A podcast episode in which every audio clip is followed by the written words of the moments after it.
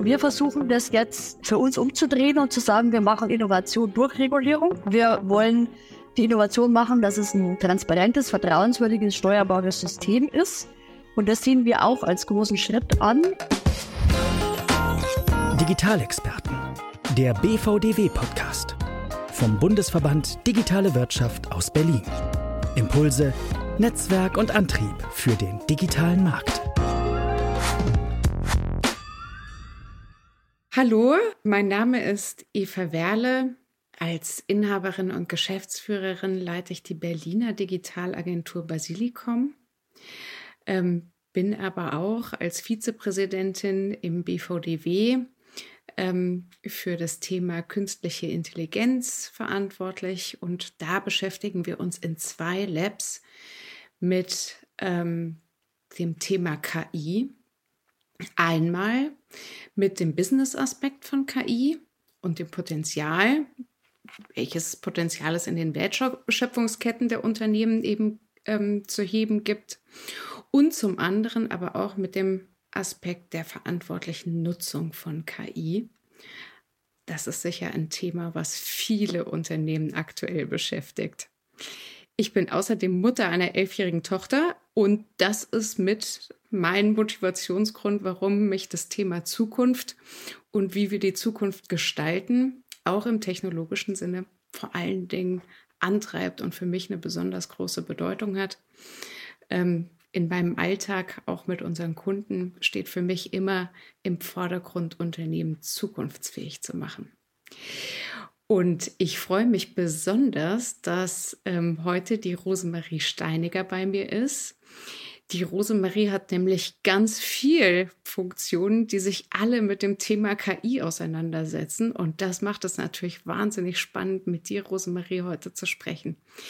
Du bist Gründerin und Geschäftsführerin von Chemistry, außerdem aber auch Vorstand im, ähm, beim ähm, Verein Münchner Kreis. Das ist ein Verein von Vertretern der Wissenschaft, Wirtschaft, Politik, Medien, die sich ganz intensiv, glaube ich, mit der digitalen Transformation beschäftigen. Dann bist du Mitglied äh, im Expertenkreis, die sich mit der äh, deutschen Normungsroadmap für künstliche Intelligenz beschäftigt und außerdem noch Initiatorin des Bundesforschungsprojekts für künstliche Intelligenz im Dienst der Diversität das sind ja so viele Funktionen, die mit KI zu tun haben, dass es auf jeden Fall lohnt, sich ähm, damit auseinanderzusetzen, was du zu KI zu sagen hast. Rosemarie, ich freue mich total auf das Gespräch heute. Ich freue mich, da zu sein. Ähm, sehr schön. Rosemarie, unsere Hörerinnen und Hörer interessiert sicher, wer bist du? Wie kommst du zu dem Thema KI? Was sind deine Treiber? Und was ist überhaupt Chemistry? Ähm, wer bin ich? Ähm, ich äh, bin 49 Jahre alt, fast 50, reise vorher noch die Grenze, habe zwei Töchter, eine 14- und eine 17-Jährige. Also ich kann es sehr gut nachvollziehen, wenn du sagst, wir machen das für die nächste Generation. Wir machen es auch noch für uns, weil auch uns äh, wird treffen, hat schon getroffen, wird treffen. Und auch wir werden eine, noch eine Welt, glaube ich, erleben, in der die künstliche Intelligenz noch viel gegenwärtiger ist als als sie sowieso schon ist. Ähm, ich äh, habe äh, mal Wirtschaft und Wirtschaftsinformatik studiert und dann bei BMW äh, jahrelang Algorithmen entwickelt für Logistiksysteme. Ähm, dann auch Change-Projekte geleitet in, in, dem ganzen Bereich äh, digitale Transformation. Bin dann zur BMW Stiftung gegangen und habe dort äh, gemeinnützige Projekte entwickelt. Das erste war ein Mentoring-Projekt, äh, wo es ganz viele Teilnehmende gab. Und die sollten nach ganz vielen Kriterien gematcht werden. Wenn man viele Kriterien hat, wie, also es war ein Schulkontext, wie ähm, Fahrverbindung und Schulart und Region und dann soll auch noch die Chemie stimmen. Und das bei 200 Leuten, dann funktioniert es als Mensch einfach nicht mehr. Und da habe ich äh, schon vor mehr als zehn Jahren den ersten Matching-Algorithmus oder die erste Matching-Funktionalität entwickelt äh, für die Stiftung. Und das hat dann auch äh, funktioniert. Am Anfang äh, waren sich meine Kolleginnen da waren nicht so ganz äh, sicher, ob das, ob das richtig ist und ob das eher was Menschliches sein sollte und, und nichts Maschinelles und so. Äh, wir sind dann tatsächlich auch gegen die Maschine angetreten am Anfang und haben geschaut, ob wir das selber besser könnten, haben aber nach drei Wochen aufgegeben, äh, weil es die Maschine einfach innerhalb von ein paar Minuten konnte und wir die ganzen Informationen einfach im Kopf nicht behalten. Also da war der erste Matching-Algorithmus. Ich habe dann äh, vier Jahre später ausgegründet, 2017, weil BMW tatsächlich kam und sagte, wir brauchen für zwei Projekte Matching-Verfahren, Projekte in der Führungskräfteentwicklung und wir finden nichts auf dem Markt. Und dann habe ich gedacht, also zwei Aufträge da, äh, ich weiß, wie es geht und ich wollte eigentlich schon immer gerne Unternehmerin sein. Also gründe ich jetzt mein eigenes Unternehmen, Chemistry. Name Programm, wenn die Chemie stimmt, dann kann was wachsen und Früchte tragen wie der Baum. Deswegen Chemistry am Ende schreibt sich wieder Baum. Und was mich schon immer angetrieben hat, ist so dieses, dieses Mittelding oder dieses, äh, diese zwei Welten. Einmal die Technik äh, gut zu beherrschen und äh, für sinnvolle Sachen einzusetzen zum anderen aber auch das, äh, also die, die Sachen wirklich so zu machen, dass sie den Menschen dienen. Also da kommt so diese Stiftungs, der Stiftungshintergrund her. Ähm, mir ist es ganz wichtig, dass es was auch normativ ethisch gut ist und nicht nur was, was technisch gut ist. Mhm. Jetzt ist es ja etwas, ähm, gerade in, in dem Bereich, ja, ähm, im Bereich Personalwesen, was mit persönlichen Daten zu tun hat. Und Inwiefern können wir sicher sein, dass wir hier mit diesem Tool arbeiten können und was gilt es dabei zu beachten? Ähm, ich verstehe immer mehr, das fällt mir aber jetzt wirklich erst in den letzten Monaten auf, wo ich mich äh, viel damit befasse, welche verschiedenen Tools es eigentlich gibt und welche verschiedenen Architekturen auch es gibt. Ich verstehe immer mehr, äh, dass es wirklich wichtig ist, für die, für die Aufgabe das richtige Tool auszusuchen. Also ein bisschen wie beim Hammer und der mhm. Schraube und dem Nagel. Also ich kann mit zwei Sachen das Bild in die Wand kriegen, nämlich mit der Schraube und dem Nagel mhm. und es funktioniert aber und auch mit dem Hammer und mit, äh, mit dem Schraubenzieher, aber ich sollte die richtige Kombination bilden, ja, äh, weil sonst wird es nichts nicht funktionieren.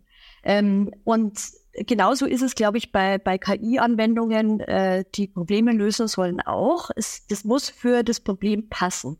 Und ich komme immer mehr zum Schluss, dass wenn es tatsächlich, wie, wie du eingeführt hast, um, um Menschen geht und um persönliche Daten und vielleicht auch um äh, Lebenschancen, wie es im Recruiting oder im, im Arbeitskontext ja oft ist, dass dann aus meiner Sicht eine Mustererkennung relativ wenig Platz haben soll.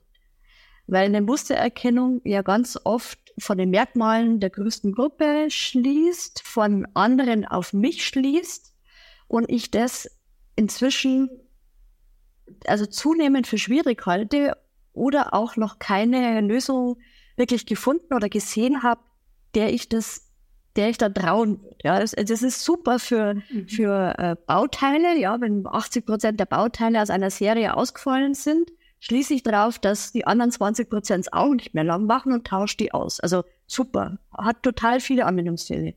Aber für Menschen möchte ich nicht schließen von 80 Prozent auf die anderen 20 Prozent. Ähm, mhm. Und es ist ja schon weniger, woraus geschlossen wird. Also es muss einfach nur die, die, die größte Gruppe sein, damit die Statistik da zuschlägt.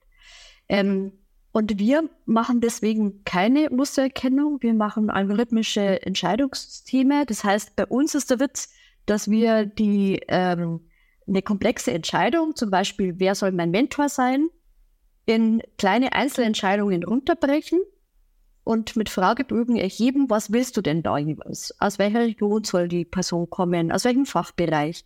Ähm, wie soll der ticken? Was soll er nicht machen? Wovon soll er schon was verstanden haben? Und so weiter. Und die Entscheidungen können die Leute treffen.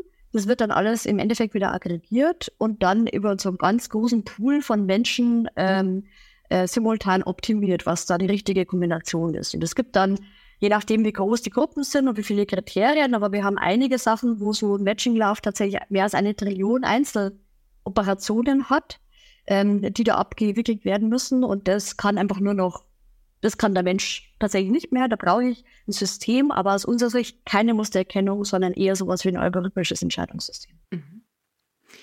Jetzt ist es ja so, also spätestens äh, mit der Veröffentlichung von ChatGPT ist KI ja quasi zum, zum Dauerthema in vor allen Dingen der breiten Öffentlichkeit geworden.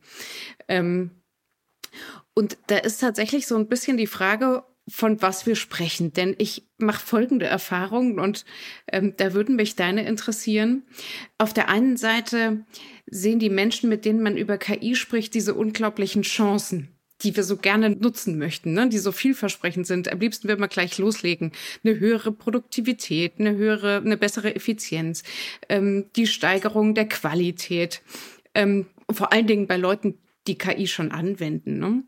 Ähm, und auf der anderen Seite so ein mulmiges Bauchgefühl, dass wir vielleicht die Kontrolle verlieren könnten, dass wir vielleicht Daten an jemanden rausgeben, wo wir das Risiko gar nicht abschätzen können.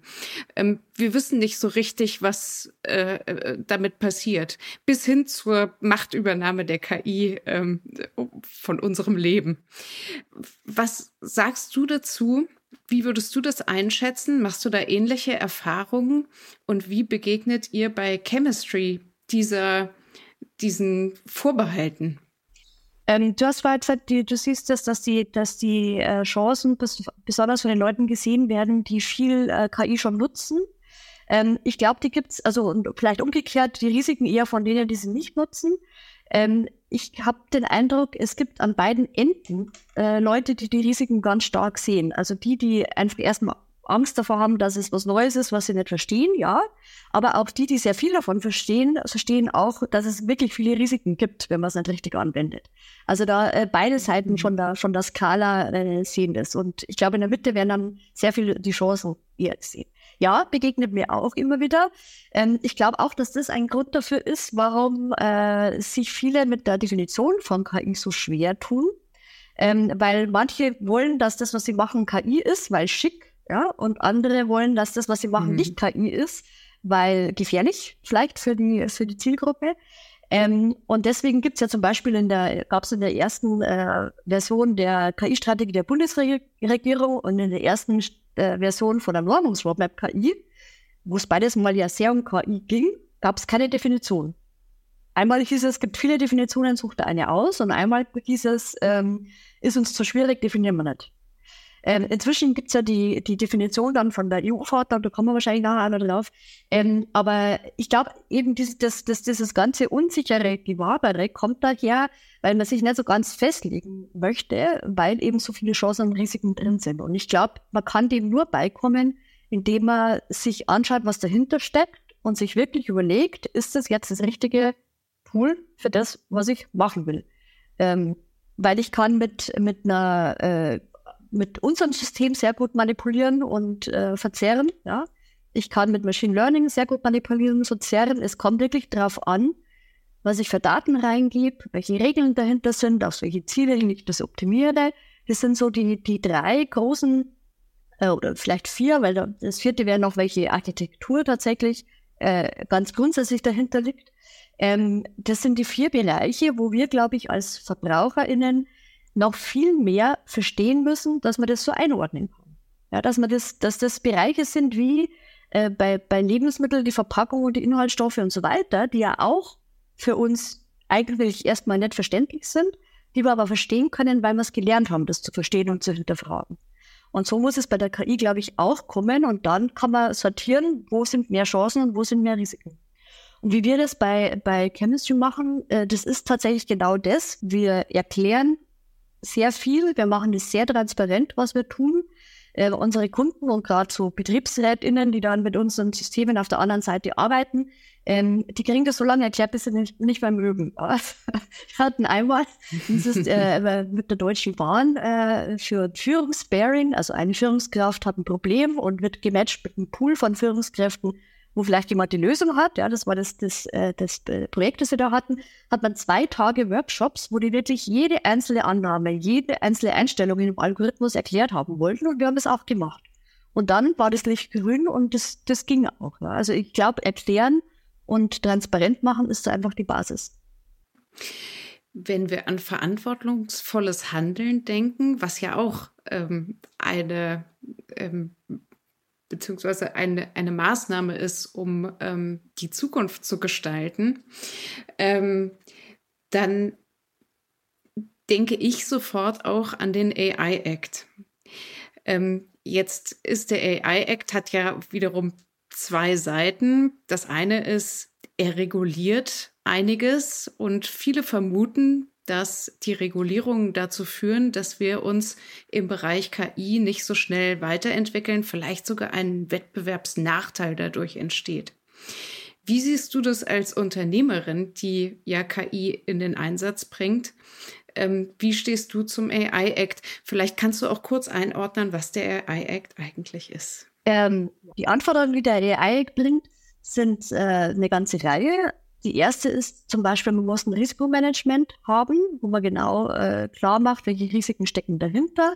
Ähm, dann gibt es äh, Sachen zu Datengovernance, äh, es gibt IT-Security-Sachen. Das kennen wir alle so ungefähr, ja. Kennen wir aus den Security, also aus der ISO 27000 Zertifizierung und so weiter. Was aber ganz neu ist, ist eine Transparenzpflicht zum einen. Also da steht drin, äh, die User müssen angemessen informiert darüber werden, was im Hintergrund passiert, sodass sie das verstanden haben. Also eine relativ schwammige Formulierung auch, aber äh, in, der, in der Wirkung doch relativ äh, stark. Ja? Ähm, und äh, sie müssen, äh, es muss ein Human und Command geben, eine menschliche Aufsicht, die äh, die KI wirksam steuern kann, die die nötigen Informationen hat und die wirksam steuern kann. Und jetzt kommt mein Lieblingssatz, äh, bis hin zu einer Stopptaste für die KI. Jetzt stellt man sich vor, diese verschiedenen KI-Anwendungen, die wir alle benutzen, da gibt es dann eine Stopptaste und äh, was muss ich denn eigentlich wissen, wenn ich da drauf hau? Oder äh, was läuft dann nur, was läuft dann nimmer? Was habe ich abgeschaltet? Was brauche ich eigentlich für Informationen, um, um sicher, zu, also um entscheiden zu können, ob ich die jetzt stoppen muss? Das sind alles ganz, äh, ganz spannende Sachen, die sich in dem Umfeld äh, tun. Und mhm. auf, auf deine Frage vielleicht noch, ähm, wie gehen wir damit um? Also ich sehe ganz stark in den verschiedenen Bereichen, wo ich mich bewege, dass es, äh, dass es sehr starke Pole gibt. Ja. Es gibt die, die sagen, äh, killt jede Innovation und wir regulieren uns zu Tode und die anderen werden uns alle überholen. Ähm, es gibt die, die sagen, geht bei weitem nicht weit genug, müsste viel schärfer sein, müsste viel mehr Risikobereiche umfassen. Ähm, und ich glaube, es kommt zum einen auf den Normum an, weil äh, die EU-Verordnung äh, die lagert alle spezifischen Entscheidungen auf die Normung aus. Also die EU-Verordnung sagt, muss angemessen transparent sein. Und was angemessen transparent bedeutet, soll bitte die Normung entscheiden. Und die Normung ist nicht durch, die läuft gerade erst. Also da wird es darauf ankommen, was da dann genau drin steht. Das ist das eine. Das andere ist, wir versuchen das jetzt für uns umzudrehen und zu sagen, wir machen Innovation durch Regulierung. Wir wollen die Innovation machen, dass es ein transparentes, vertrauenswürdiges, steuerbares System ist und das sehen wir auch als großen Schritt an. Ähm, und äh, genau, haben dazu tatsächlich jetzt auch, und äh, das ist ganz neu seit letzter Woche, für uns auch sehr aufregend, ein äh, neues Forschungsprojekt. Also eins hast du ja schon angesprochen, KI und Diversität. Es gibt jetzt ein neues, äh, an dem wir beteiligt sind. Es heißt KI Cockpit, auch eben gefördert durch das Bundesarbeitsministerium. Und da sollen wir herausfinden, wie das jetzt tatsächlich geht. Also wie kann man sich ganz äh, praktisch vorstellen, dass die KI-Verordnung umgesetzt werden kann anhand von unserer Chemistry Recruiting Software und dann aber auch äh, übergeordnet als generisches Open Source KI-Cockpit, das auch bei anderen Dingen Verwendung werden finden könnte. Mhm. Wenn du an den AI-Act denkst, auch im Zusammenhang mit deinem Unternehmen, Handbremse oder Gaspedal? Gaspedal. Warum? Weil ähm, wir schon immer so denken eigentlich, weil ich immer schon denke, dass, äh, dass es transparent sein muss, dass ich nicht will, dass ich mir das äh, als Entwicklerin im stillen Kämmerchen ausdenke, was da passiert. Ich bin mir total bewusst, dass wahnsinnig viele Annahmen dahinter stecken, hinter dem, was wir machen. Also jetzt im Matching zum Beispiel, äh, es passen die gleichen immer gut zusammen oder es passen unterschiedliche immer gut zusammen oder wie soll es denn sein?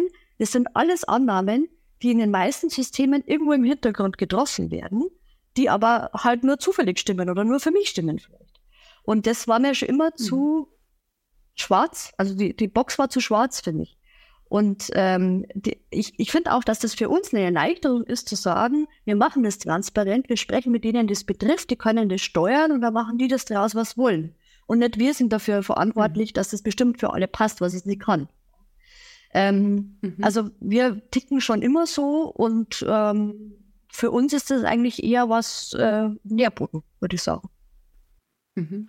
Ja, tatsächlich ist es so, ähm, Bundesverband der digitalen Wirtschaft ist es auch so, dass wir diese, diesen AI-Act natürlich ähm, sehr, sehr begrüßen, weil wir denken eben auch, dass es die Zukunft fördert, die Technologieentwicklung auch in Europa fördert.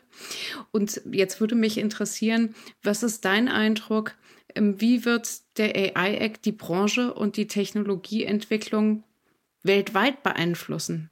Wird das einen Einfluss haben? Ich glaube, es wird jetzt schon ähm, jetzt erstmal bei denen, die in Europa tätig sind, weil es betrifft ja nicht nur die, die in Europa ansässig sind, sondern alle, die irgendwas äh, mit Europa mhm. machen wollen. Und es ist ja schon ein relevanter Markt. Also würde ich mal sagen, es wird einige betreffen.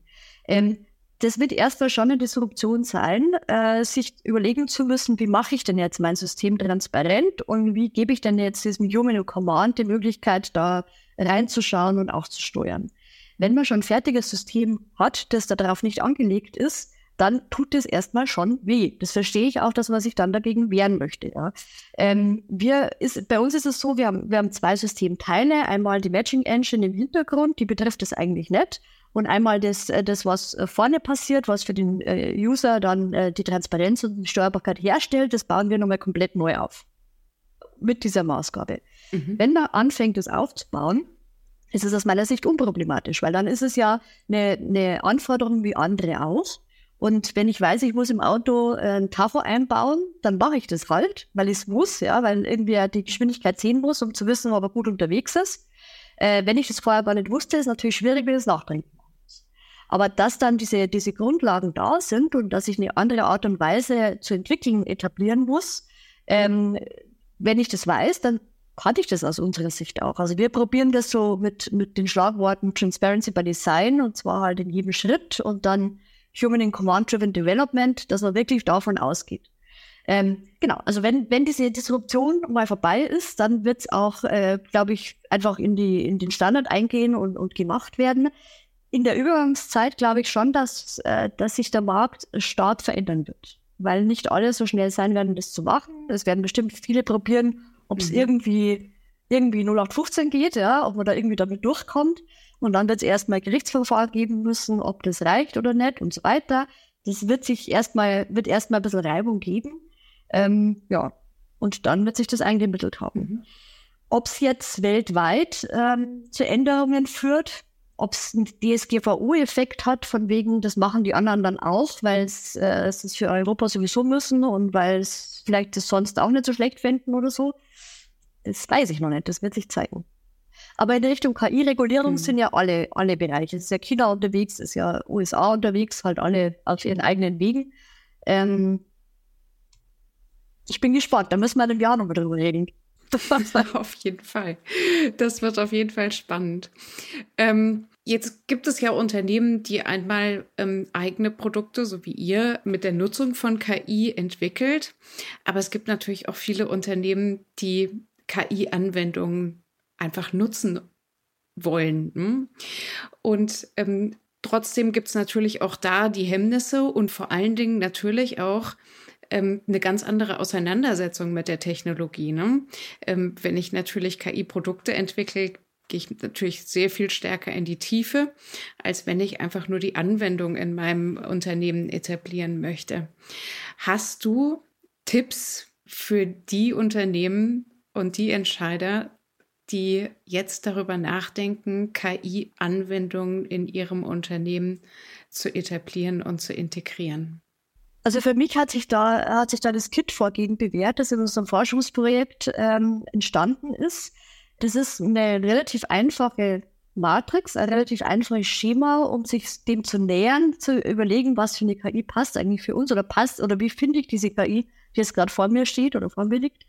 Und zwar gibt es diese vier Bereiche, die ich mal anschaue, äh, welche, nach welchen Zielen ist das Ganze optimiert, welche Daten kommen rein und welche kommen nicht rein welche Regeln sind dahinter und nach welcher Architektur ist oder mit welcher Architektur ist das Ganze gebaut. Also ist es zum Beispiel eine Mustererkennung oder ist es ein algorithmisches Entscheidungssystem.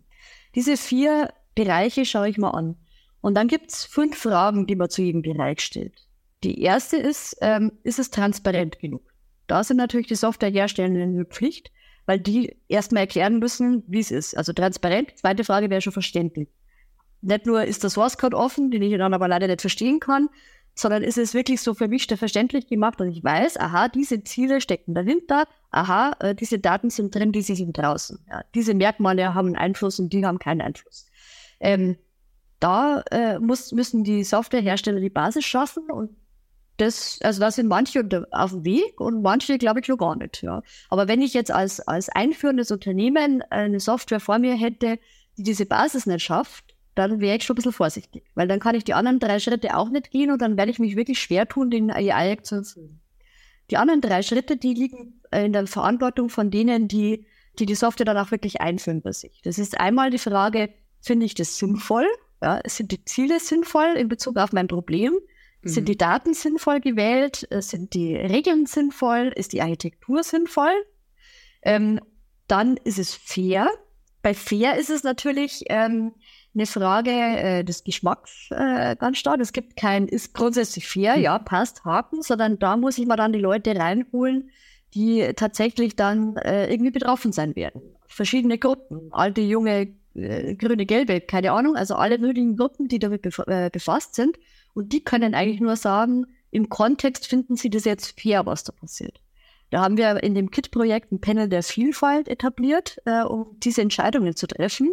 Und die können das tatsächlich auch sehr gut, wenn die die Grundlage haben. Also wenn hier jemand denen verständlich erklärt, schau mal, das Ziel bei diesem Recruiting ist zum Beispiel, erfolgreiche Mitarbeitende einzustellen, dann kann man da ganz schnell die relevanten Fragen, ja, was heißt denn für euch Erfolg und welche Merkmale sind denn da drin und ähm, wenn alle erfolgreich sind, jetzt die Schuhgröße 43 haben, heißt das dann, dass wir nur noch Leute mit Schuhgröße. Also das kommt sehr schnell, diese, diese Fragen. Und die müssen dann auch diskutiert werden. Und wenn so ein Panel oder so, ein, so eine Gruppe der Meinung ist, das ist fair, dann ist es auch fair. Und die letzte Frage ist, ist es steuerbar aus meiner Sicht? Weil es man wahrscheinlich keine Software finden wird, die so wie sie kommt, in allen Hinsichten perfekt für uns als Unternehmen passt. Und dann muss sie halt in den Zielen, in den Daten, in den Regeln einigermaßen steuerbar sein, weil sonst habe ich ja nur so eine 0-1-Entscheidung. Nehme ich, nehme ich nicht. Und wenn ich das anpassen kann und steuern, dann ähm, kann ich was draus machen. Das ist so ein, so ein Vorgehen, mhm. das kann man auch äh, auf dieser äh, Seite vom Forschungsprojekt, haben wir alle Ergebnisse online gestellt, das ist kit-prozess.de. Äh, da kann man das auch nochmal nachlesen oder nachhören ähm, und äh, wenn man will, tiefer tauchen. Super, sehr gut. Danach hätte ich dich nämlich jetzt auch gerade gefragt, wo kann man das finden? Rosemarie, wir sind schon eigentlich am Ende der Aufnahme. Ich habe aber natürlich noch äh, eine Abschlussfrage. Äh, Was möchtest du den Unternehmerinnen, Unternehmern, Zuhörerinnen, Zuhörern mit auf den Weg geben? Was wird die Zukunft der KI bringen? Die KI wird sich überall durchziehen. Sie macht es heute schon. Ähm, ich glaube, dass äh, die KI nicht zwingend, also es wird in manchen Bereichen Menschen ersetzen, aber noch viel mehr werden die Leute, die sich nicht mit KI befassen, von denen ersetzt werden, die KI mit Fingerspitzengefühl einsetzen können. Deswegen betrifft es wirklich jeden, sich Gedanken zu machen, kann ich das bei mir nutzen? Es ist aus meiner Sicht so wie, äh, keine Ahnung, früher hatte man eine Schaufel, da hat man Löcher gebuddelt und als dann der Bagger kam, ähm, wurden nicht unbedingt die, die Leute ersetzt, aber wenn jemand Bagger fahren konnte, konnte er halt viel mehr damit, damit machen und konnte ganz viel, äh, viel viele ähm, äh, Sachen machen, die, die vorher noch nicht möglich gewesen wären. Und ich glaube, so, so wird es auch sein. Also man muss sich diesen Bagger zunutze machen und äh, sich das anschauen. Ähm, und was mein Wunsch wäre, ist, dass noch viel mehr Leute wirklich sich trauen, da mitzureden und sich eine Meinung zu bilden, auch wirklich sich trauen, nachzufragen und äh, so lange zu fragen, bis sie es verstehen. Weil man wird es in keinem anderen Bereich akzeptieren, dass man äh, nicht versteht, was jemand sagt. Also wenn wir beim Haare schneiden sind und jemand erklärt es so, kann man sicherlich auch, dass ich es nicht verstehe, würde ich so lange fragen, dass ich verstehe, wie schaue ich nachher damit aus. Nur bei der KI haben wir irgendwie das Gefühl, äh, da stellen wir uns bloß und das äh, verstehen wir eh nicht oder irgendwie sowas. Und das hätte ich gern, dass aufhört, weil die, die es machen, sind in der Pflicht, das verständlich darzustellen und die, die es einkaufen, müssen ähm, diese äh, Darstellung einfordern. Da muss ich gleich nochmal hinterher fragen. Was braucht es, dass die Leute sich damit mehr auseinandersetzen? Äh, AI Literacy, ja, sie müssen, äh, glaube ich, äh, wirklich äh, äh, sich damit befassen und sie brauchen einen Weg, wie sie sich befassen können. Also da haben wir auch in diesem KIT-Projekt einiges äh, äh geforscht, also KI verstehen und bewerten für Laien. Wie nähe ich mich da? Wie frage ich danach? Ähm, also zum Beispiel diese Matrix hilft da schon, weil man da schon das Gefühl hat, man kann intelligente Fragen stellen. Und dann, glaube ich, braucht es einfach auch die, die Unverfrorenheit, das, die liebevolle Unverfrorenheit, das zu machen, ja, und, und dann, und dann nicht locker zu lassen. Ja.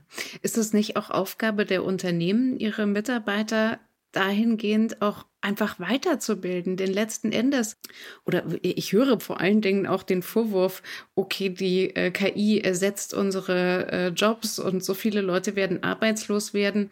Meiner Meinung nach werden sie nicht arbeitslos, sondern diejenigen, die lernen, mit der KI umzugehen, sie operativ einzusetzen, sie zu bedienen, ähm, da werden neue Jobs entstehen und ähm, da liegen auch die Chancen.